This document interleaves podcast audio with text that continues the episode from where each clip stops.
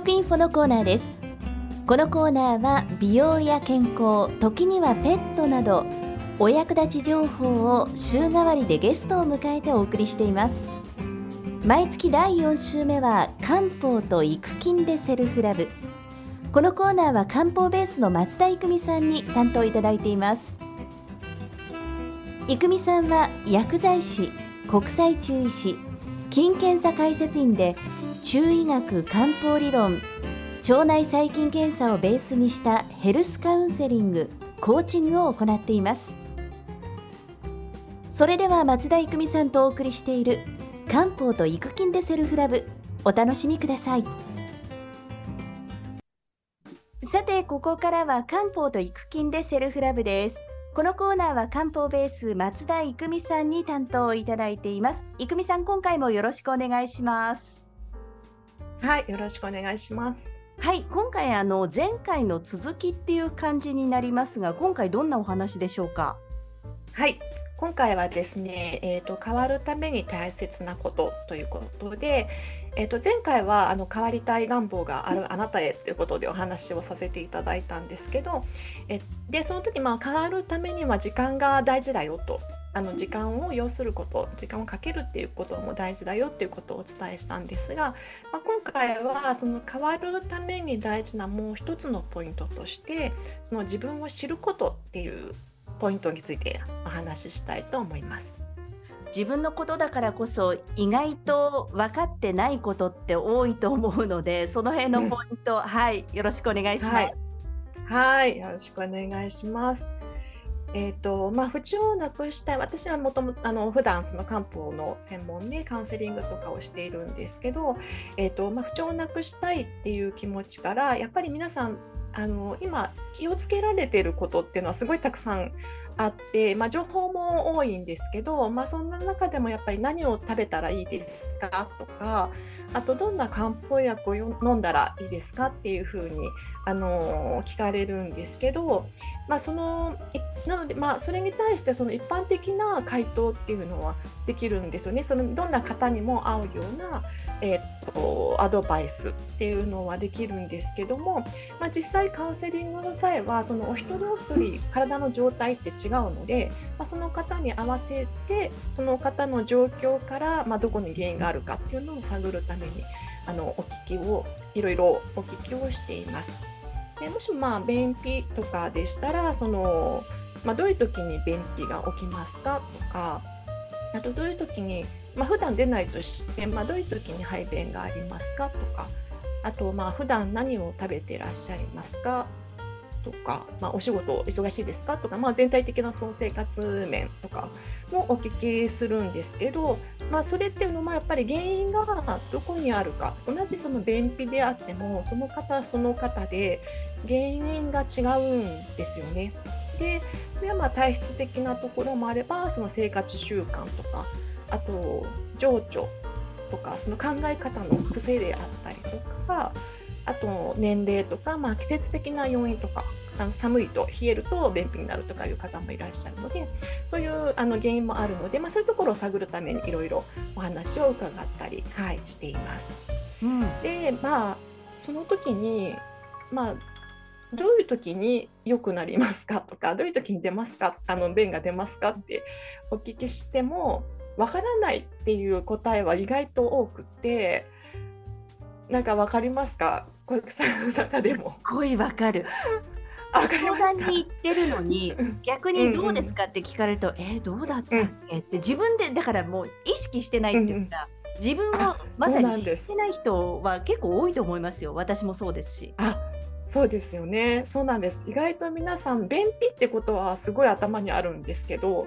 じゃあ自分がどうやったら良くなりやすいかとかどういう時になりやすいかっていうところにはそんなにもう目が向いていないというかその便秘の状態がもう自分の何て言うんですかベース。っていう感じでなんかもう改善自体は諦めてしまっているけれどもでもまあ何かできることがあるなら教えてほしいっていうような感じでやっぱりいらっしゃる方が多いかなって思います。でもまあそれは当然でやっぱり意識はなかなかね生活してる中でできないですし今までずっと便秘だった方っていうのは何て言うんですかねもうどう何やっても無理だしっていうところはあると やっぱりなりますよねそういうふうに。はい、っていうのはすごいよくわかるんですよね。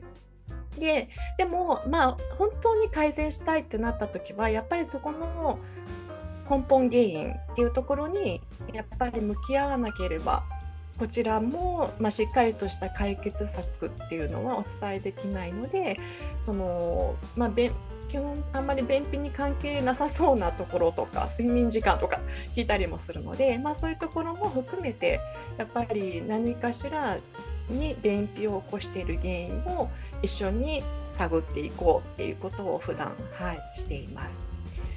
で,、えーと、でこれっていうのはなんでその根本原因が大事かっていうとあのよく便秘ってなると、まあ、世の中的にも食物繊維を取ったらいいっていう風なこととか言われるじゃないですか、まあ、ヨーグルト食べたりとかもいろいろあるんですけど。でそれっていうのはあの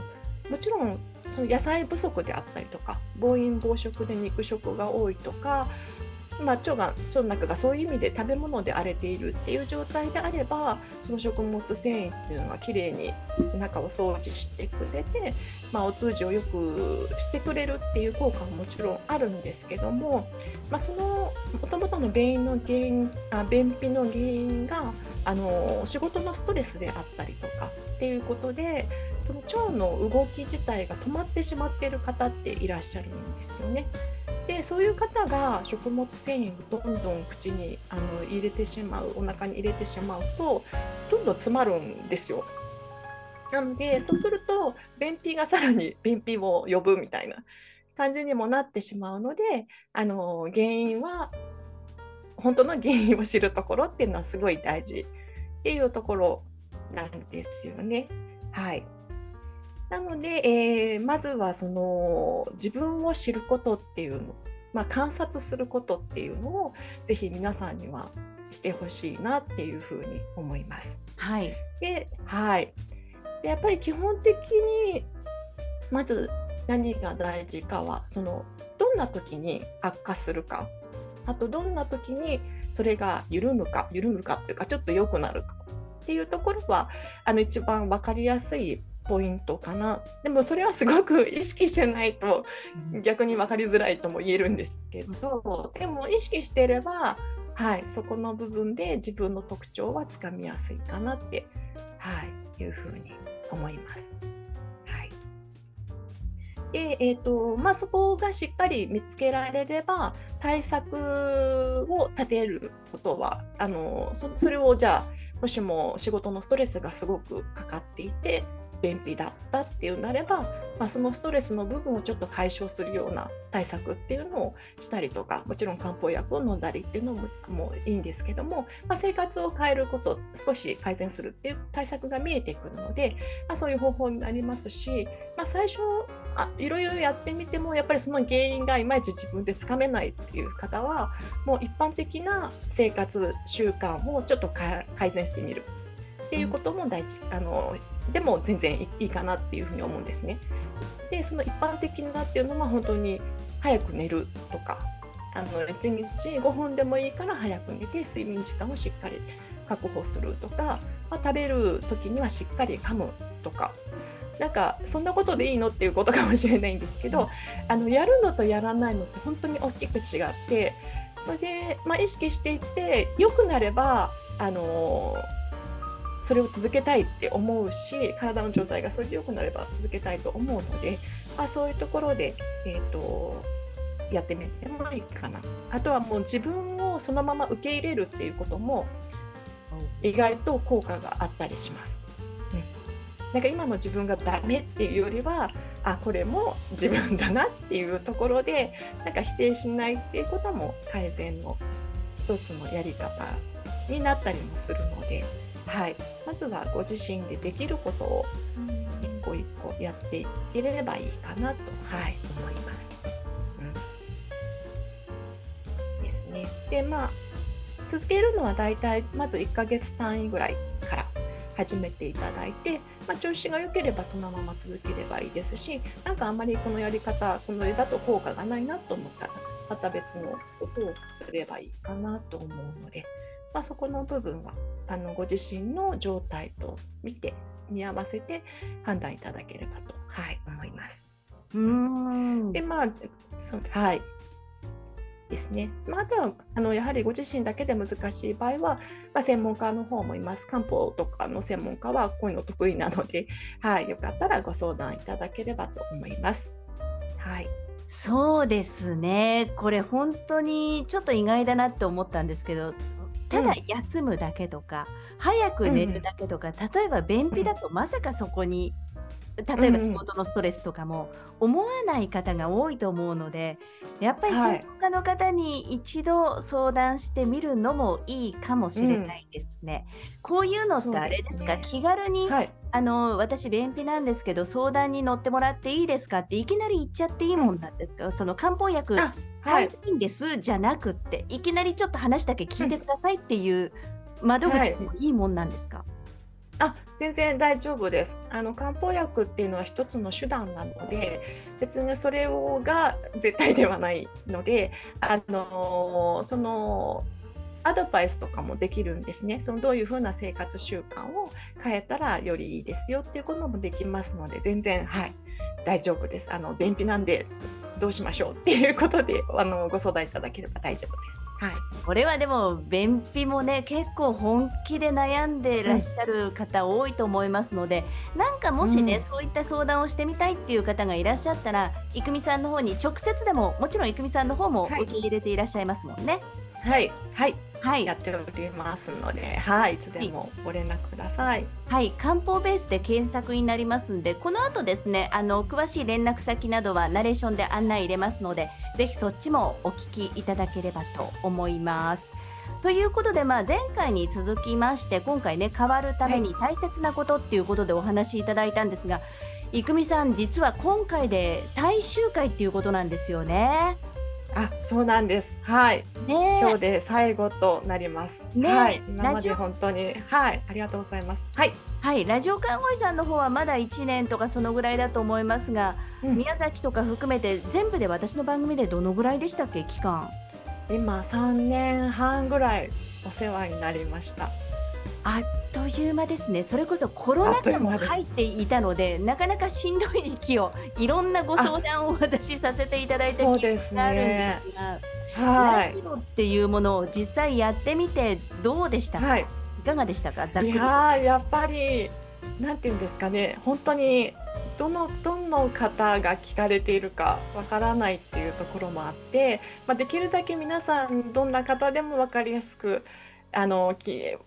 伝えられればなっていうところは思いながらもついついね専門的な話になったりとかもしたので、はい、日々反省でした。いやいやいや、でも、まあ、の話分かりやすいですし声とか雰囲気とかも癒し系なので、うん。多分リスナーの皆さん、はい、コロナ禍ちょっと参ったなっていう時も癒されながら聞いてらっしゃった方、うん、実は多いんじゃないかなって私思ってまして本当いろんなお話していただいて感謝してます。長い。本当にありがとうございます。そしてお疲れ様でした。はい、ありがとうあありがとうございました。本当にお世話になりました。ずっとね聞いていただいてた方がにも本当に感謝したいと思います。ありがとうございます。うんそうですね。また何かありましたら、ぜひよろしくお願いしますっていうのと、はい、リスナーの皆さんも何か郁美さんへの質問があればね、お気軽にご連絡いただければと思います。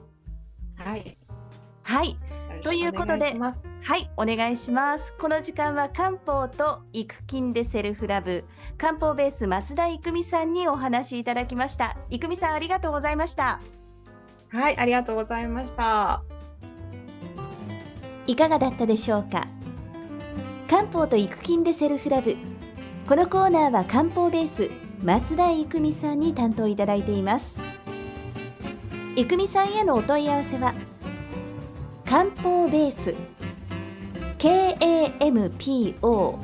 BASE で検索しホームページまたはインスタグラムより DM でお問い合わせください。